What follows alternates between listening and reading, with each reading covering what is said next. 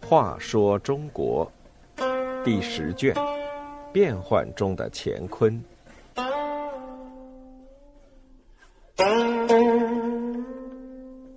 九十二，皂荚香与入草物。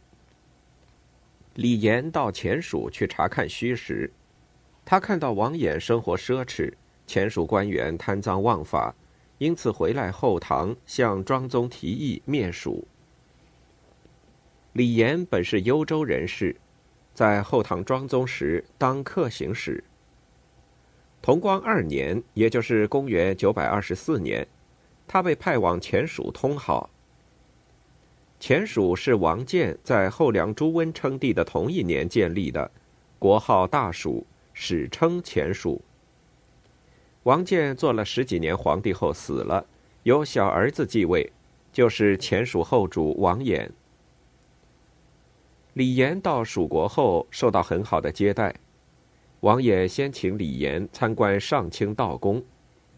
道宫里素有老子和唐王朝历代皇帝像，追尊王子敬为皇帝，也塑了他的像，旁边是王建和王衍的塑像。那天，王衍备下仪仗，举行朝拜和奉献酒食的仪式，蜀国百姓都夹道观看。李严见妇女头上都戴着珍珠翡翠，男子全戴大帽子。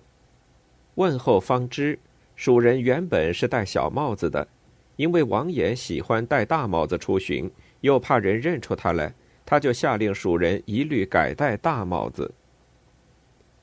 上清宫的仪式结束后，王衍请李岩到彩楼赴宴，只见富丽堂皇的彩楼前设了两座彩亭，里面摆列着金银做的锅釜，御厨们拿来的食料就在彩亭里烹炒。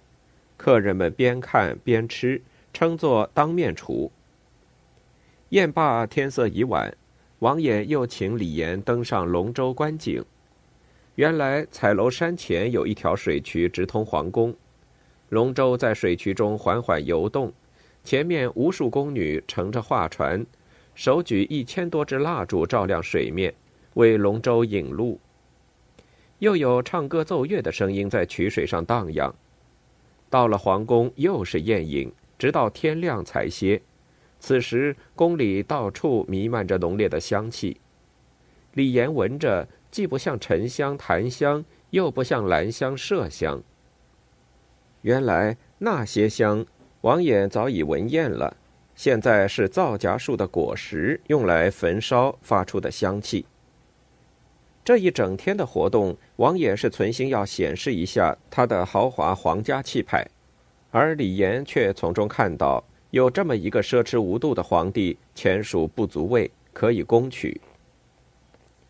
第二天，在前蜀的朝堂上，李严极力夸耀后唐庄宗李存勖的威风和功德，说庄宗灭梁后，凤翔李茂贞、荆南吴越都派人进京朝见。